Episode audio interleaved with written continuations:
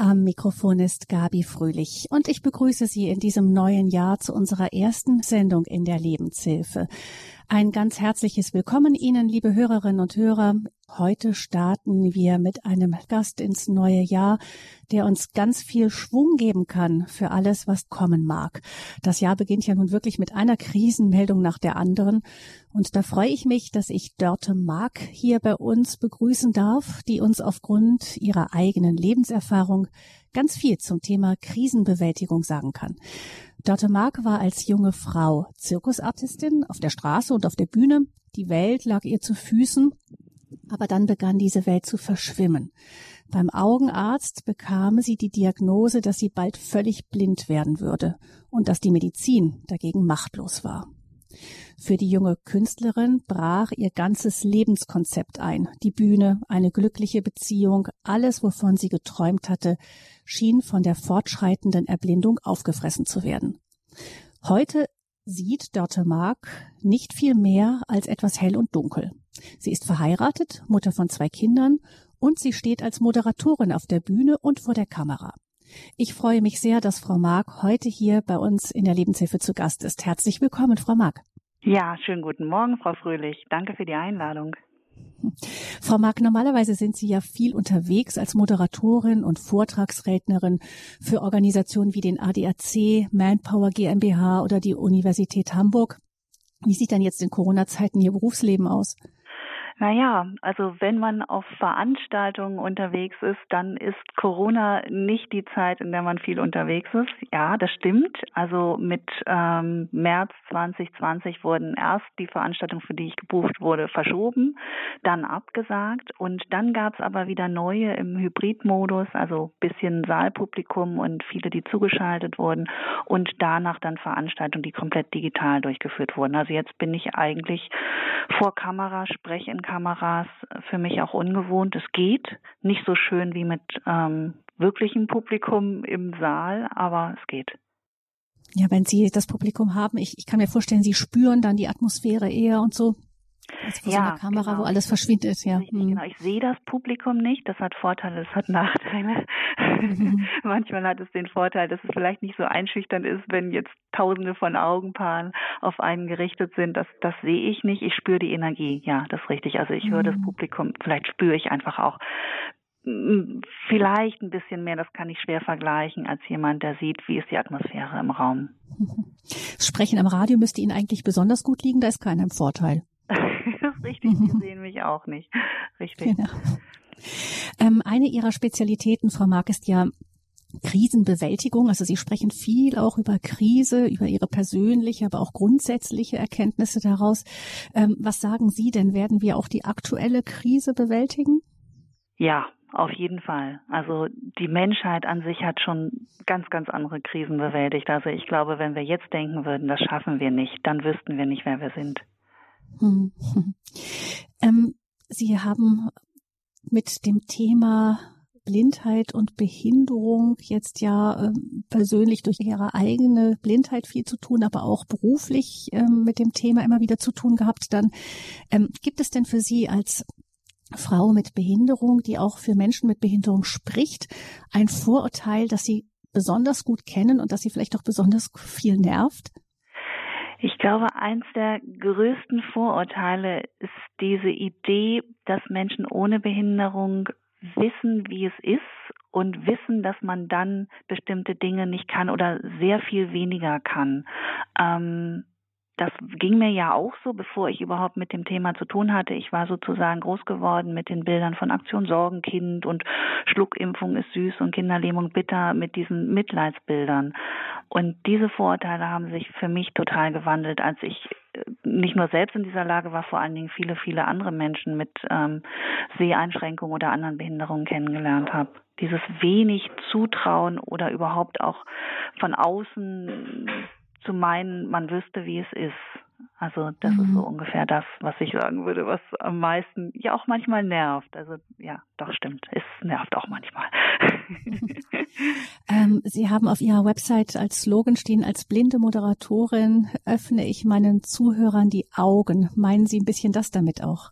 Ja, genau, das meine ich auf jeden Fall. Natürlich ist es erstmal auch ein, auch ein schönes Wortspiel, deshalb habe ich es gewählt, mhm. aber tatsächlich auch dieses, weil mir selber auch quasi durch ja, die eigene Geschichte, die Augen dafür geöffnet wurden, was das eigentlich bedeutet, mit einer Behinderung zu leben. Also es ist auf jeden Fall ganz anders, wie ich mir das vorher ausgemalt habe. Ich will nicht sagen, dass alles geht, aber es geht viel mehr, als ich mir vorher ähm, gedacht habe.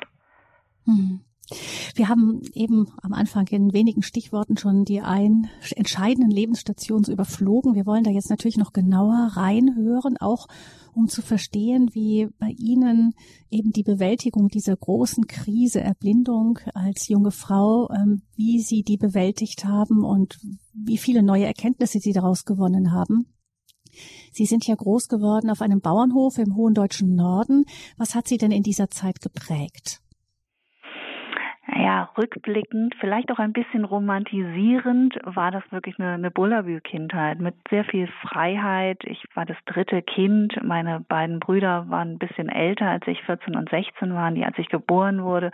Ich war wahrscheinlich auch nicht mehr geplant. Ich war sozusagen das, der Bonustrack und hatte deshalb eine ganze Menge an Freiheiten, was großartig war auf einem Bauernhof. Natürlich. Also ich habe ähm, in den Bäumen geklettert und im, to im, im Heu getobt und ähm, habe mir sozusagen ähm, ja meine Freiheit auch genommen und ähm, habe gedacht, so geht es weiter. Ich kann mein Leben gestalten, so wie ähm, es meinen Talenten und meinen Fähigkeiten entspricht.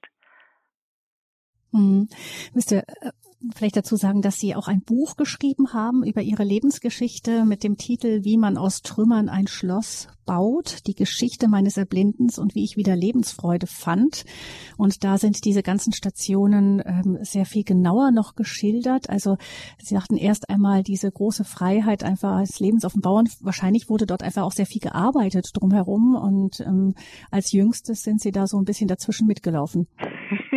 genau so war es. Also als äh, sehr viel jüngeres Kind, also das Nesthäkchen sozusagen, aber gleichzeitig haben alle anderen wirklich viel gearbeitet und ähm, da habe ich zum Teil mal ein bisschen mithelfen müssen, aber bei weitem nicht so viel wie meine Brüder.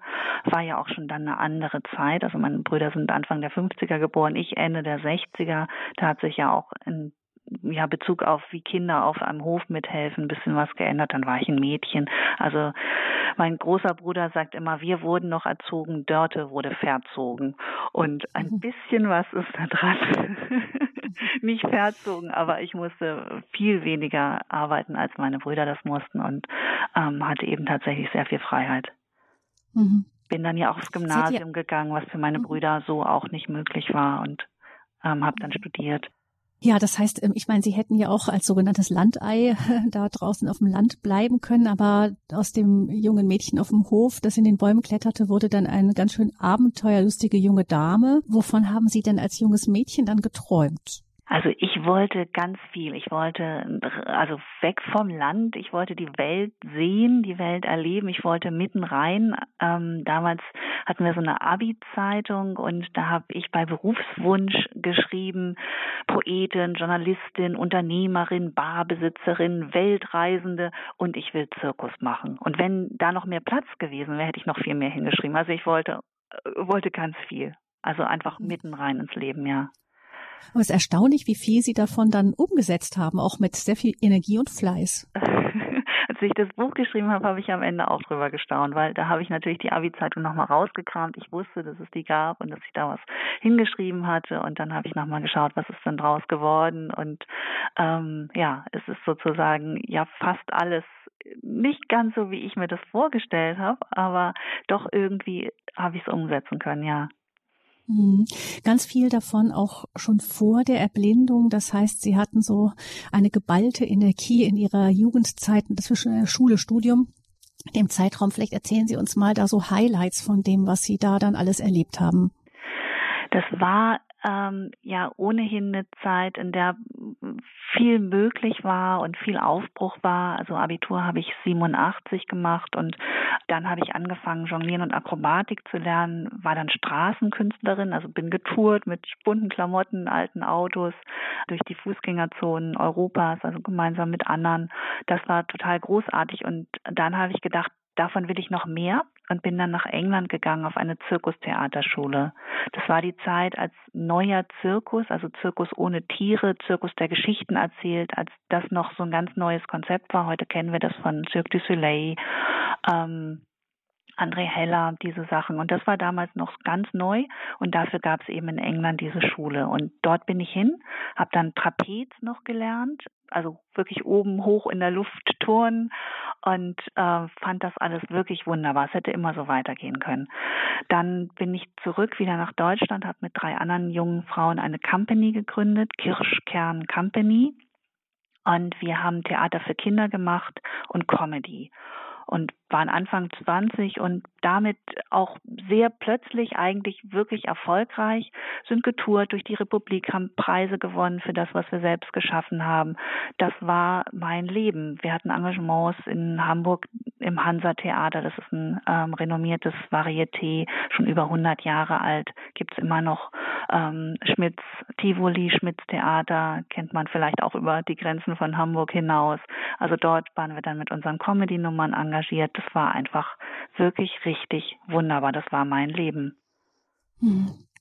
Das war dann auch die Zeit, in die dann irgendwann die Diagnose ihrer Erblindung fiel. Gab es denn dafür irgendwie Voranzeichen? Ja, im Nachhinein ist man ja immer weiß man ja immer mehr. Und äh, es gab eigentlich schon immer Anzeichen, dass ich nicht so sehe wie andere.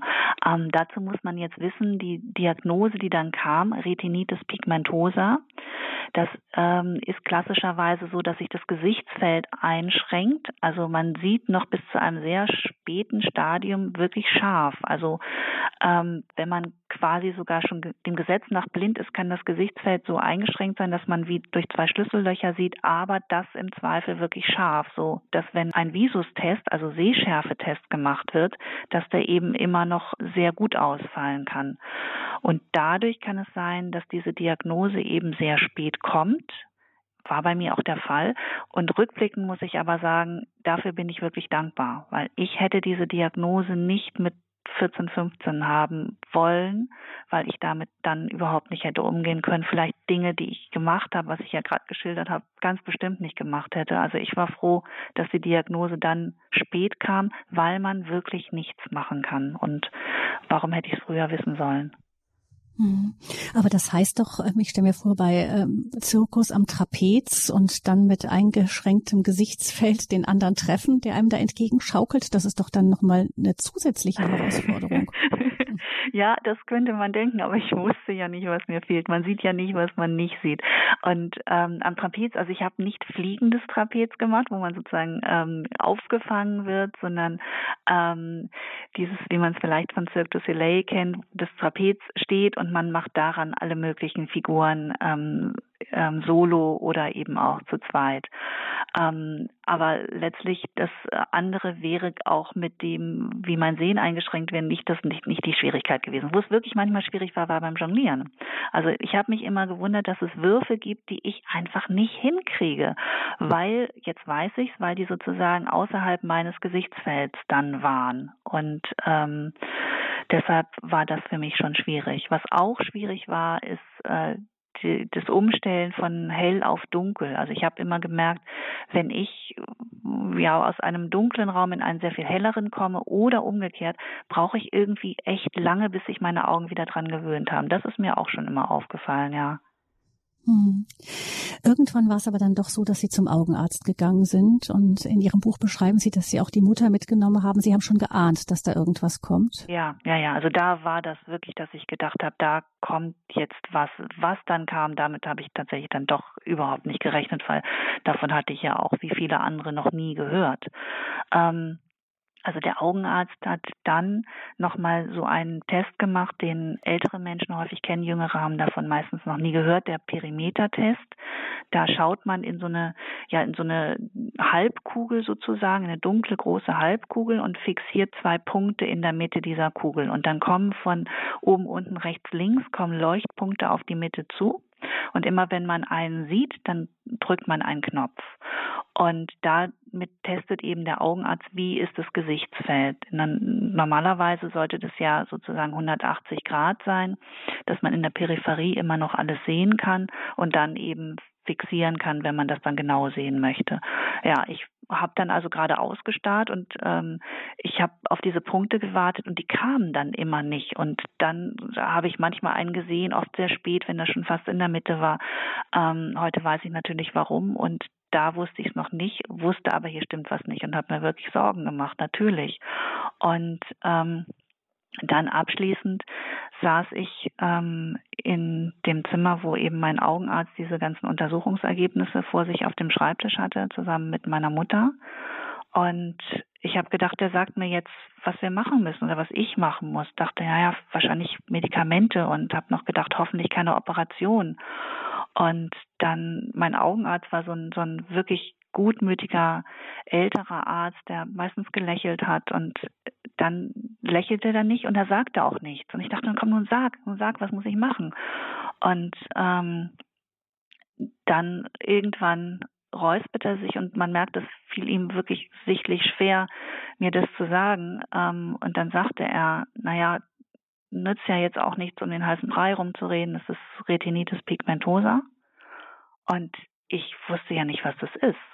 Also wie er es gesagt hat, wusste ich, äh, das ist jetzt nicht irgendwie nur ein Schnupfen, aber ich wusste trotzdem natürlich überhaupt nicht, was es ist. Und dann hat er mir erklärt, ja, das ist ähm, eine sehr seltene Erkrankung der Netzhaut und die kann man nicht behandeln, die kann man nicht aufhalten, da kann man also gar nichts machen. Und dann habe ich noch ein bisschen nachgefragt und äh, habe dann erfahren, nee, also man kann weltweit nichts machen. Also ich war ja schon sozusagen auf die ganze Welt ausgerichtet und habe gedacht, naja, komm, wenn man hier nichts machen kann, dann doch in den USA oder irgendwo kann man doch was machen. Und er meinte, nein, man kann weltweit nichts machen.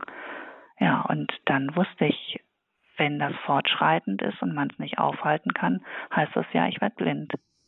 Hm von dem, wie Sie sich äh, vorher beschrieben haben, auch als abenteuerlustig und willensstark. Ähm, haben Sie das akzeptiert, die Diagnose? Nein, überhaupt nicht. Also es passte ja auch überhaupt nicht in, in mein Weltbild. Also ich habe äh, auch, obwohl er es ja erklärt hat, nicht fassen können, dass es so etwas gibt wie eine Diagnose, wo man gar nichts machen kann. Also wirklich gar nichts. Diese, diese Hammerdiagnose und dann gehst du raus aus der Praxis und hast gar nichts, also keinen, keinen weiteren Termin für irgendwas oder so, weil man wirklich gar nichts machen kann. Und das konnte ich einfach nicht begreifen.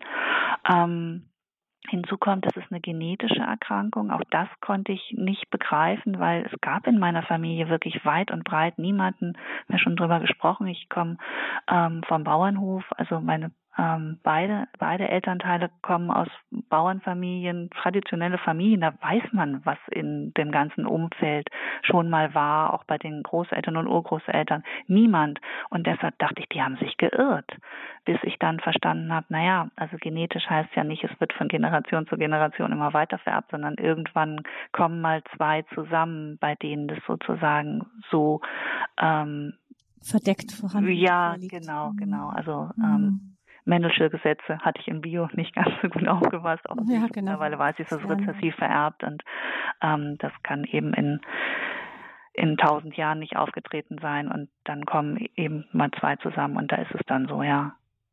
Hm. Äh, was, äh, also diese Ablehnung, ähm, Rebellion gegen die Diagnose, ähm, die, das kennt man ja, wenn man dann die Theorie bemüht, auch von den Trauerphasen, die es gibt, nicht? Die erstmal einmal Ablehnung, und dann, ähm, ja, wie hat sich die bei, bei Ihnen ausgedrückt? Sie haben ja gesagt, dass Sie das äh, sich nicht vorstellen konnten und äh, Sie waren so zum Nichtstun verdammt, einfach nur abzuwarten, was jetzt passieren würde. Ähm, das haben Sie ja dann nicht gemacht. Sie nein, gesagt, nein, also das, hier sitzen das, und warten, das geht gar nicht. Mm, das konnte ich ja nicht, so wie ich äh, gestrickt bin, musste ich ja was tun. Und dadurch, dass ziemlich schnell klar war, ja, der Augenarzt hatte recht, die Schulmedizin hat da wirklich gar nichts anzubieten, bis heute übrigens nicht, ähm, außer das eben zu diagnostizieren und und eine sehr vage Prognose zu stellen. Ähm, und dann gibt es ja den Riesenmarkt der Alternativmedizin. Die bieten ja für alles an, was man äh, sich nur vorstellen kann. Und da habe ich wirklich alles ja probiert ähm, und jedem Versprechen auch erstmal sozusagen, naja, nicht immer gleich Glauben, aber mindestens Hoffnung geschenkt. Also Homöopathie und Biofeedback und Akupunktur und ähm, was es da nicht alles gibt, auch Geistheilern. Also ähm, immer wieder ein neues Versprechen, um, um sozusagen jedem Strohhalm zu greifen, um nicht unterzugehen. Ich habe wirklich alles versucht. Ich war auch in den USA und am Ende drei Monate in China in der Klinik für traditionell chinesische Medizin, weil mir Akupunktur tatsächlich immer mal ein bisschen geholfen hat. Jetzt ähm, nicht auf die lange Sicht, ähm, aber tatsächlich hat sich dadurch wirklich mein Sehen dann immer mal verbessert, mal für einen Monat oder für zwei Monate. Und dann dachte ich, gut, ähm, chinesische Medizin, das wissen die in China am besten. Und dann gibt's dort ähm, eine Klinik für Augenheilkunde, eben mit Akupunktur und Kräutern und so weiter. Und das war noch vor der Internetzeit, das habe ich dann alles rausgefunden und bin dorthin und war da eben drei Monate Patientin. Und die ähm, ähm, Ärzte dort sagten mir gleich zu Beginn auch, wenn es gut läuft, können sie es verlangsamen, aber heilen oder ähm, komplett aufhalten können sie es auch nicht. Ja. War das dennoch eine wichtige Erfahrung, dort gewesen zu sein? Unbedingt. Das war sozusagen mein letzter Therapieversuch. Und es hatte so viele Aspekte. Also allein dieses drei Monate völlig raus sein, mit Abstand nochmal auf die ganze Situation zu blicken. Das hatte ja fast was wie, wie Kloster sozusagen, also so ein Rückzug auch. Und ähm, tatsächlich ist da dann das passiert, ähm, dieses Thema Akzeptanz, also wirklich zu verstehen, ja, das ist so und das kann ich nicht ändern, aber vielleicht kann ich ändern, wie ich darüber denke und wie ich damit umgehe. Und das ist quasi in China passiert. Auch, dass ich aufgehört habe, immer nur wie, wie, wie, äh, wie heißt das, wie das Kaninchen vor der Schlange immer nur zu denken, ich will nicht blind werden, ich will nicht blind werden, ich will nicht blind werden, ähm, ich habe in China wieder angefangen, mir zu überlegen, ja, was will ich denn eigentlich und was ist denn wirklich wesentlich und was ist wirklich wichtig im Leben. Das konnte ich ja vorher gar nicht mehr denken, weil ich nur damit beschäftigt war, oh Gott, ich werde blind und das will ich nicht. Und ähm, in China hat sich das geändert. Hm. In Ihrem Buch beschreiben Sie, dass Sie, ähm, als Sie die Diagnose bekamen, gedacht haben, es gab Plan A, Plan B. A ist, ich Richtig. werde nicht blind und B, wenn ich doch blind werde, dann mache ich hier Schluss. Genau, dann nehme ich mir das Leben, weil ich konnte mir das nicht vorstellen. Und ähm, ich bin schon häufiger gefragt worden, wie ernst ich diesen Plan, ähm, ja, wie ernst das war. Und ich denke jetzt rückblickend, das war vor allen Dingen trotz also ich wollte sozusagen das Schicksal, ich wollte Gott, wen auch immer, ich wollte wirklich erpressen. Ich wollte sagen, so, also ich muss wieder sehen und wenn nicht, dann spiele ich nicht mehr mit. Das war sozusagen meine Herangehensweise, warum ich gedacht habe, dann will ich nicht mehr leben. Und weil ich wirklich gedacht habe, wenn man nicht mehr sieht, dann ist das Leben vorbei, ähm, dann kann man nichts mehr machen, dann ist es nicht mehr lebenswert. Auch das habe ich gedacht und mittlerweile weiß ich es besser, anders. also ich mhm. habe mich in dem Punkt wirklich komplett geirrt. Hm. Sie haben eingangs die Vorurteile beschrieben, die Sie auch hatten. Die standen Ihnen dann damals auch im Weg. Klar, ich war das Opfer meiner eigenen Vorurteile. Ähm, Habe ich ja schon gesagt, so das, was ich so aus diesen Bildern von Aktion Sorgenkind und ähm, was man gemeinhin so hört und sagt, mitgenommen hatte, war, ja, wenn du blind bist, dann kannst du eigentlich nichts machen, dann bist du hilflos, dann bist du einsam, dann bist du nutzlos. All das habe ich so abgespeichert gehabt, ohne dass ich überhaupt jemals einem blinden Menschen begegnet wäre. Aber irgendwie so unterbewusst hatte ich das so abgespeichert. Und dann war ich ja quasi wirklich das Opfer von dem, was ich selbst gedacht habe. Und das musste ich alles erstmal umdrehen, erstmal wieder erkennen, mein Wert hängt überhaupt nicht davon ab, ob ich sehe oder nicht. Und ähm, worum es geht im Leben, hängt auch überhaupt nicht davon ab, ob ich sehe oder nicht. Der Sinn des Lebens kann ja nicht sein, dass man möglichst viel sieht. Aber das äh, zu erkennen, das war ein langer Weg. Sie haben dann in dieser Phase kurz vor dem völligen Erblinden auch Ihren Mann kennengelernt. Das schreiben Sie immer wieder mit, äh, so nennt sie, ähm, mit dem letzten bisschen Seerest haben Sie den Mann Ihres Lebens kennengelernt, der für Sie fortan nicht mehr älter wird, Stimmt, also ja. mit Humor auch die, äh, die Vorteile gesehen. Vielleicht sagen Sie doch nochmal, wie Sie Ihren Mann noch kennengelernt haben. Ja. Also das war, ganz ehrlich, auch eine meiner meiner Sorgen, vielleicht sogar die größte. Ich habe gedacht, wenn ich blind bin, dann finde ich keinen Mann. Und ähm, das war mir schon wichtig, natürlich. Und äh, aus vielerlei Gründen. Ich habe auch dieses ganze Thema jemanden kennenlernen, flirten, sich annähern. Das ist ja schon auch ein sehr visuelles Spiel. Man guckt sich um, man, man sieht, oh, der guckt mich auch an. Ähm, man schaut, gefällt mir der. Jetzt gar nicht, dass man so den Allerschönsten ähm, haben möchte, darum ging es mir gar nicht, aber so eine Idee passen wir vielleicht zusammen, so vom rein so mal vom, vom wie sich jemand kleidet, ähm, was auch immer. Das, das geht ja alles nicht, habe ich gedacht. Und ähm, dann war es am Ende doch viel einfacher, als ich mir das äh, ausgemalt habe. Denn Martin, so heißt mein Mann, der wohnte in der Studenten-WG, in die ich eingezogen bin. Also er wohnte schon dort, ich bin dazugezogen, wir waren zu viert dann. Und so kannten wir uns dann schon über drei Jahre, bis wir dann zusammengekommen sind. Also wusste ich, ähm, wie er aussieht, weil zu der Zeit konnte ich noch ein bisschen sehen, also eben mit diesem ähm, Schlüssellochblick sozusagen. Und ähm, das war mir nicht unwichtig, weil ich eben sehend sozialisiert bin. Also ähm, ich würde überhaupt nicht sagen, dass es wichtig ist, wie ein Partner aussieht, in erster Linie zumindest nicht. Aber natürlich, ich bin sehend ähm, groß geworden und so ganz unwichtig war mir das dann nicht. Also deshalb sage ich immer, ja, ich habe ihn mit meinem letzten Sehrest dann noch sozusagen ähm, erspäht. Das heißt, Ihr Mann hat in, in der WG, in der Sie damals gewohnt haben, auch wirklich diese ganze letzte Wegstrecke bis zum Erblinden dann miterlebt. Auch. Ja, richtig. Er hat es miterlebt und ähm, ähm, mal ganz davon abgesehen, dass das Liebe ja ihre eigenen Gesetze hat und ähm, das kann man dann irgendwann auch nicht mehr steuern.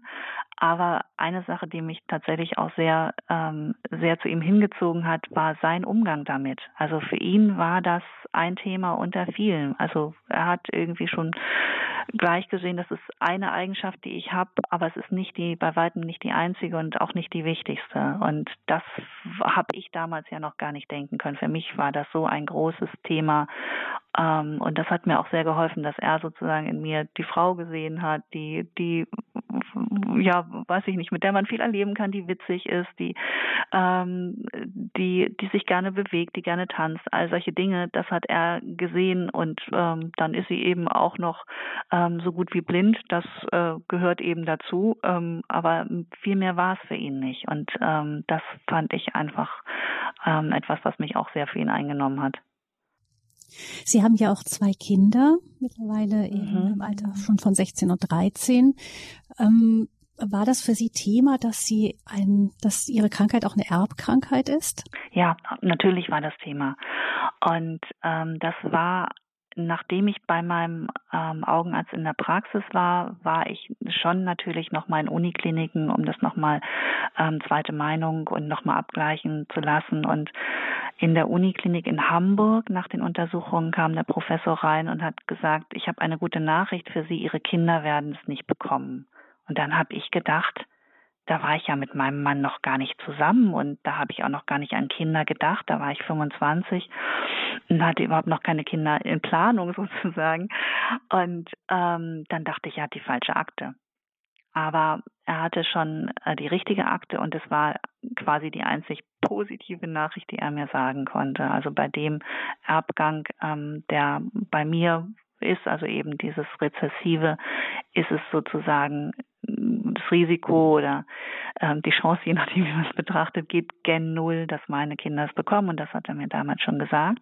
Dann ähm, als das Thema dann wirklich aktuell wurde, haben wir uns nochmal beraten lassen, mein Mann und ich. Und die Aussage war, es ist sehr unwahrscheinlich, weil mein Mann müsste genau den gleichen, die gleiche ähm, Genveränderung haben, die ich habe. Und so ist es quasi das Risiko eigentlich nicht höher als bei jedem sehenden Paar, mit der Ausnahme, dass man sozusagen weiß, ich habe es, aber er müsste es eben ganz genauso haben. Und ähm, ja, so haben wir uns dann entschieden, wenn das Risiko so gering ist, und das haben wir auch noch gedacht. Jetzt sind sie 13 und 16, also unsere Tochter ist 2004 zur Welt gekommen. Wir haben gedacht, naja, selbst wenn es so kommt, in 20, 25 Jahren, wenn es dann wirklich ein Thema sein sollte, ist die Medizin weiter. Da bin ich mir heute nicht mehr ganz so sicher, aber das haben wir damals sozusagen noch so als als ähm, auch noch als Überlegung gehabt und als letzte Überlegung, wenn alle Stricke reißen, ich lebe ja auch glücklich und erfüllt damit. Also ähm, das waren so unsere Überlegungen,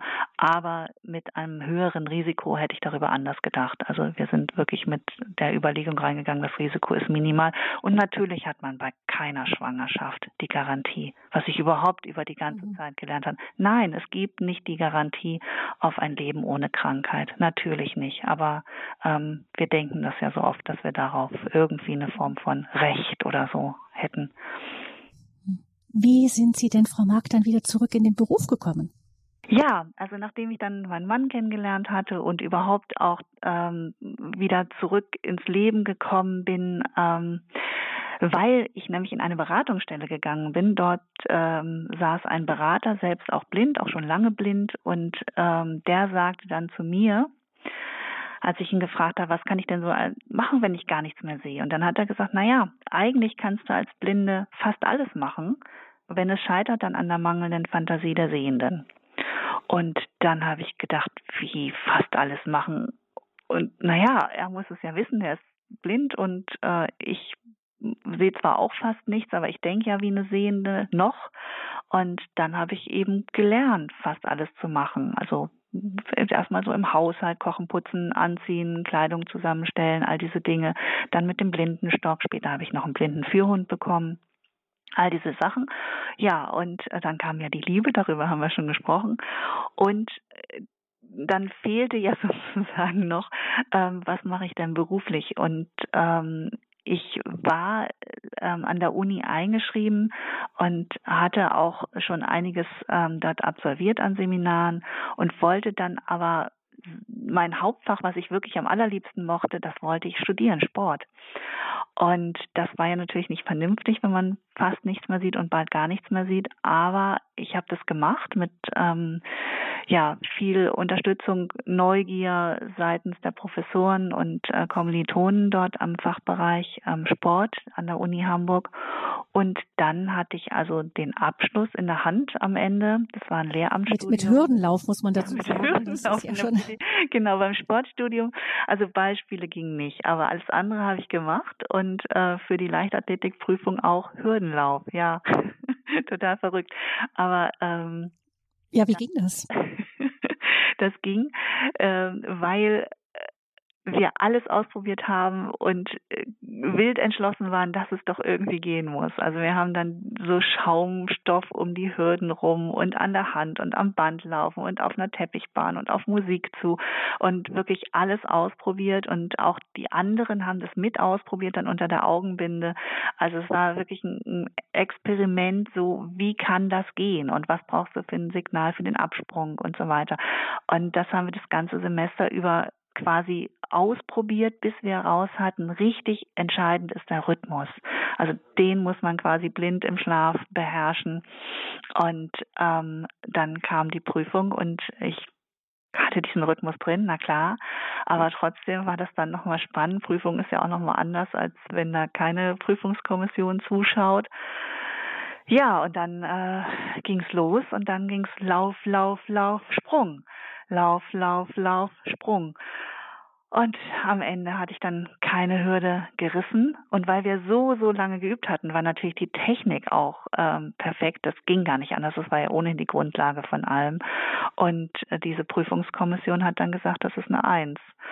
Und äh, Das ist irgendwie, irgendwie ein bisschen sensationell, aber gleichzeitig. Das zeigt aber auch, Frau Mark, vielleicht dazu noch gleich die, ähm, dass Sie sagten eben, wenn man etwas nicht kann, dann scheitert es an der Fantasielosigkeit der Sehenden. In dem Fall hatten Sie offensichtlich ein richtig fantasievolles Team um sich herum. Ja, Unbedingt. Also das, das war es. Also alleine hätte ich das ja gar nicht geschafft.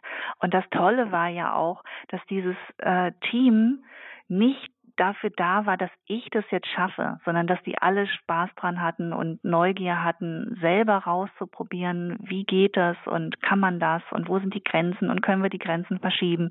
Und das hat sozusagen dazu geführt, dass es am Ende ging. Also es war nicht mein Einzelerfolg, sondern letztlich der Erfolg der, der ganzen Seminargruppe und der Dozentin. Also mhm. das war's. Und ähm, das habe ich eben auch mitgenommen aus dieser Erfahrung. Natürlich ist es vollkommen sinnlos, dass ich jetzt als äh, blinde Frau Hürdenlauf kann. Jetzt kann ich es ja auch nicht mehr, ist ja schon 30 Jahre her oder 30 stimmt nicht, ähm, 20. Und dafür fahren Sie Einrad. Ja, das stimmt, das tue ich immer noch. Aber ähm, diese, diese Erfahrung auch mit dem Hürdenlauf, die war einfach schon wichtig, so wie kann das gehen? Und das kann eben gehen, wenn andere da sind, die das auch mit, äh, mit dran glauben, mit unterstützen und mit so viel Willen und ähm, so viel, ja, dann doch auch Leidenschaft. Und das habe ich mitgenommen in andere Projekte, auf jeden Fall, ja. Auch dann in den Beruf, das noch vielleicht abschließend kurz, da sind Sie ja dann erst in einem Projekt gelandet, wo Sie als Expertin, blinde Expertin eben Sehenden, äh, Sehende mit in die Welt äh, der Dunkelheit reingenommen haben. Richtig, Dialog genau. Im Dunkeln. Dialog im Dunkeln. Ähm, Ausstellungsprojekt, mittlerweile ein weltweites Ausstellungsprojekt, das äh, Headquarter, das Haupthaus sozusagen in Hamburg in der Speicherstadt und dort bin ich dann ähm, Bereichsleiterin geworden für den Bereich Bildung und bin wirklich in, in fast alle Erdteile gereist, weil eben Dialog im Dunkeln ein internationales Projekt ist und habe Workshops entwickelt, also Seminare für Teams und Führungskräfte aus der äh, aus der Wirtschaft, also aus der Unternehmenswelt, also Management-Training letztendlich. Und damit sind wir dann ähm, eingeladen worden, weil der Gründer des Dialog im Dunkeln, der Dr. Andreas Heinecke, ähm, sehr gut vernetzt ist, sehr umtriebig ist, sind wir eingeladen worden nach Davos zum Weltwirtschaftsforum. Und ähm, das war natürlich sensationell. Und dort konnten wir die Workshops präsentieren und ähm, später dann an vielen, vielen anderen Orten. Und ich konnte andere blinde Menschen ausbilden als Trainer, als Coaches für diesen Workshop, so dass mittlerweile weltweit mehr als 250.000 Führungskräfte diesen Workshop durchlaufen haben. Ja, das war mhm. Dialog im Dunkeln. Dort war ich fast 15 Jahre fest angestellt. Mhm. Und von dort sind Sie dann wieder auf die Bühne zurückgekehrt.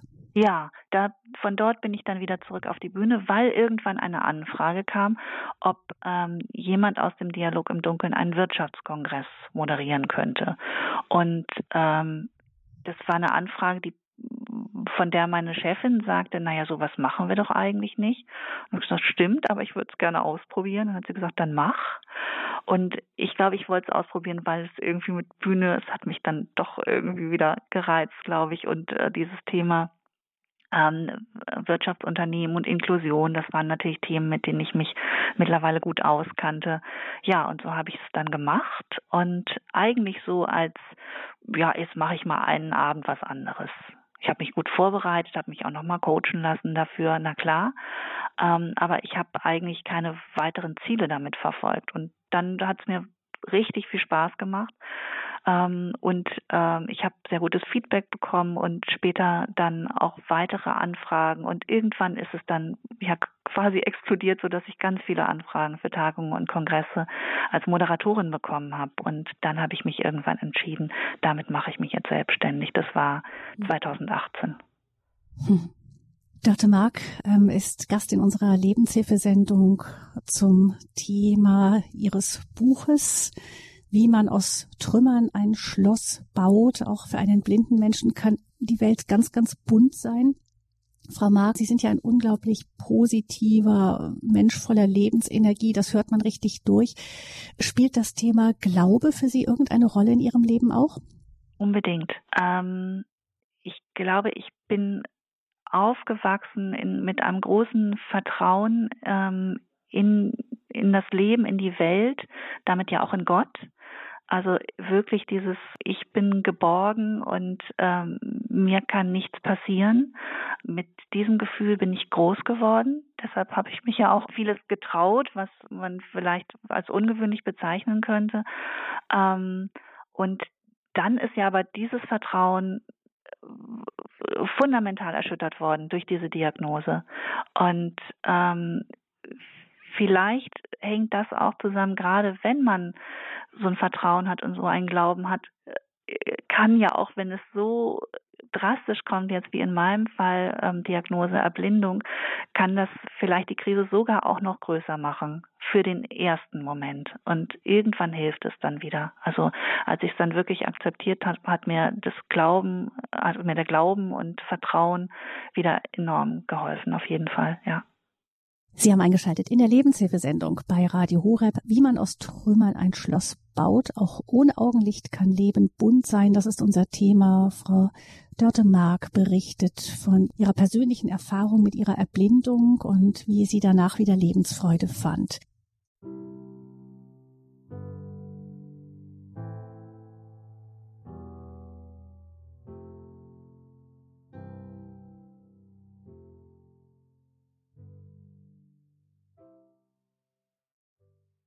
Sie war Zirkusartistin und nicht nur das Publikum, sondern auch die Welt schien ihr zu Füßen zu liegen. Dann bekam sie die Diagnose, dass sie blind werden würde nach und nach.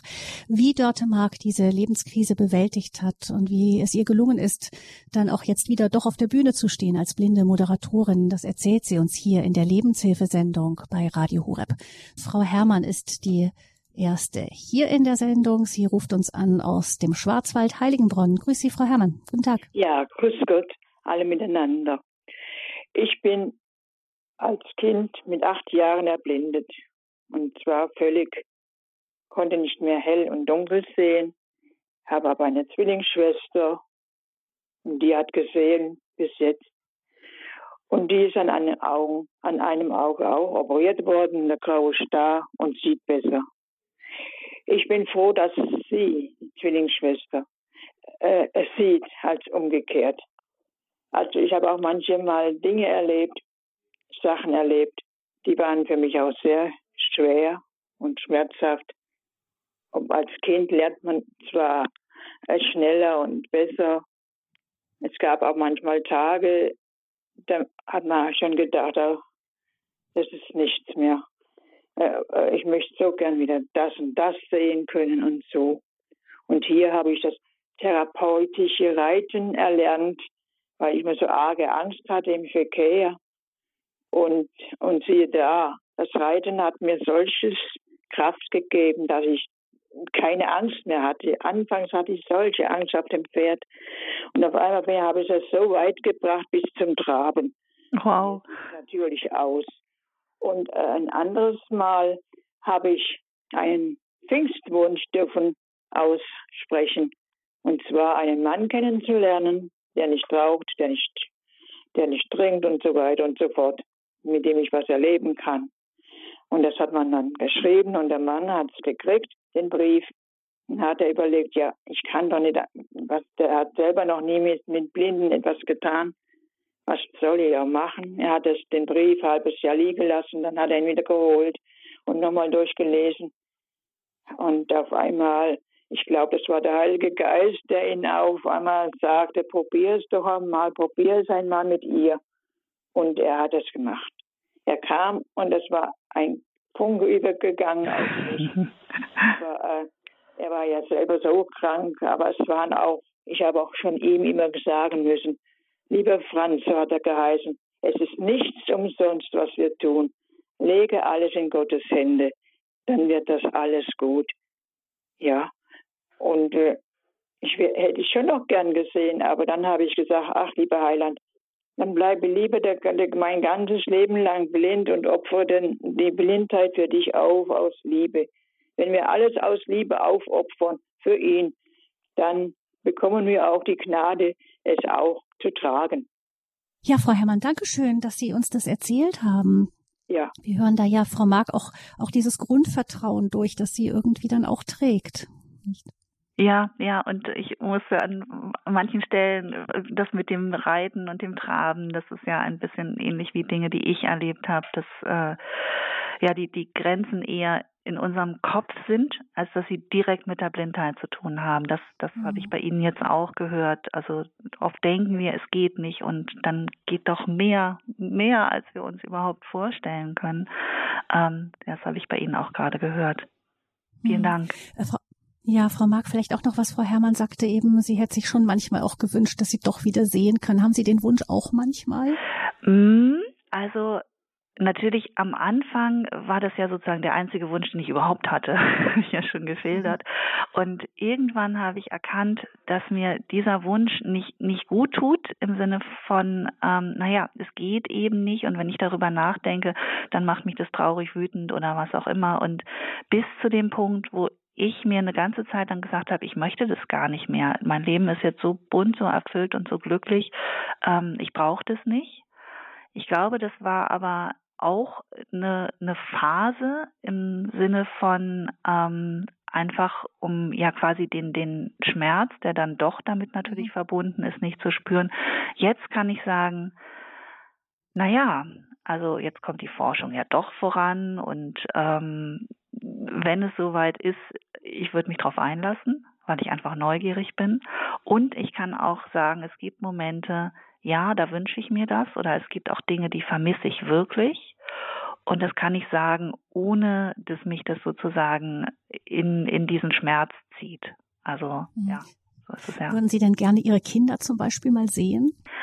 Also bei meinen Kindern bin ich ja ohnehin sicher, das sind die schönsten Kinder der Welt. die habe ich noch nie gesehen, aber ähm, bei meinen Kindern und meinem Mann, das sind ja die Menschen, die ich, die ich wirklich anfasse. Sonst ist es so, dass Klischee, blinde Menschen tasten andere Menschen ab, um zu wissen, wie die aussehen und tasten Gesichter ab. So wird es in Filmen oft gezeigt. Nein, das ist Unsinn. Also das macht man nicht. Das, da hat man auch keine Informationen, die irgendwas nützen. Aber bei den eigenen Familienmitgliedern natürlich schon. Und deshalb bin ich bei meinen Kindern eigentlich sicher, dass ich wirklich weiß, wie sie aussehen, weil ich sie eben anfassen darf, weil ich mich um ihre Klamotten kümmern, also die Wäsche mache und ähm, weil mir auch mein Mann manchmal sagt oder sie sich selber beschreiben, da habe ich das Gefühl, ich weiß es wirklich. Also vor dem inneren Auge kann ich ja sehen. Also dadurch, dass ich äh, fast 30 Jahre gesehen habe, habe ich so eine Vorstellung, dass ich wie beim Telefonieren, also man hat ja immer ein Bild sozusagen und so ist es bei mir ähm, auch auch bei meinen Kindern und was ich nochmal sagen wollte, bei meinen Kindern habe ich das Gefühl, wenn ich sie sehen würde, wäre ich nicht überrascht, weil ich habe das Gefühl, da weiß ich wirklich, wie sie aussehen. Was ich aber wirklich sehr gerne sehen würde, sind die Babyfotos meiner Kinder. Da habe ich zwar auch Bilder im Kopf, aber so in alten Fotoalben blättern, das fand ich früher schon toll und das vermisse ich wirklich, dass ich das nicht kann. Mhm. Dankeschön, Frau Herrmann, für Ihren Anruf. Alles, alles Gute Ihnen in den Schwarzwald und dann kommen wir zu Frau Hermanns aus Konstanz. Guten Tag. Guten Tag, hier ist Hermanns aus Konstanz. Ich bin sehr äh, dankbar über Ihren Vortrag. Ich äh, habe als äh, Dreijährige ein Auge verloren, habe aber, jetzt bin ich, äh, marschiere ich auf die 60 zu, habe mein ganzes Leben äh, gearbeitet und im Büro äh, Führerschein gemacht, alles gemacht, wunderbar und habe vor einem guten Jahr die Diagnose bekommen, ja gut, äh, eine Krebsdiagnose und habe vor einem, einem Jahr mein zweites Auge auch verloren und bin jetzt völlig erblindet. War natürlich ein Schock, weil ich aus dem Leben total rausgerissen wurde, wie eine äh, Vollbremsung auf der Autobahn, sage ich immer.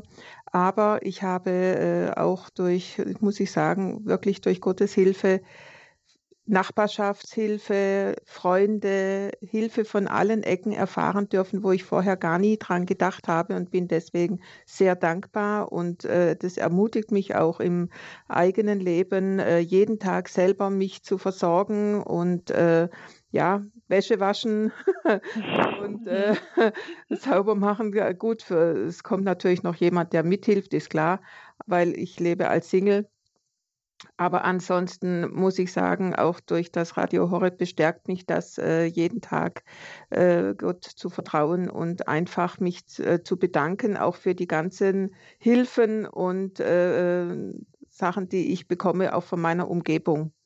Ja, vielen Dank. Frau ja, das, das freut mich zu hören, ja, weil ich, ich weiß natürlich, also es ist nicht leicht. Ich sage jetzt immer, hm, blind sein ist gar nicht so schwer, aber blind werden ist enorm schwer. Das weiß ja. ich. Also immer, wenn ich das von jemandem höre, der diese Diagnose bekommt und das noch vor sich hat, weiß ich, diese, dieser Mensch hat echt noch einen Weg vor sich. Aber wenn ich höre, dass jemand blind ist wie Sie jetzt, dann denke ich, ja, das kann man schaffen. Ja, Ja, das stimmt. Und äh, es hat also wirklich, und ich freue mich immer, wenn ich dann jemanden höre, der sagt, ja, du schaffst es oder ja, komm, wir machen das. Und dann äh, ist das auch eine Ermutigung, weil man fällt doch in ein tiefes Loch und äh, denkt, jetzt ist alles aus. Ja, mhm. das ist so, ja. Und, und dann aus diesem Loch wieder rauszukommen, das ist eigentlich die Frage. Ähm, wie, wie geht das?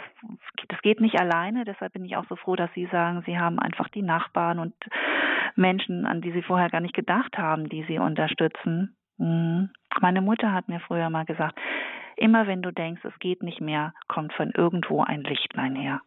Das hat sie so oft gesagt, als ich klein war, dass äh, ja, das ist auch was, was mich einfach total begleitet, ja. Hm.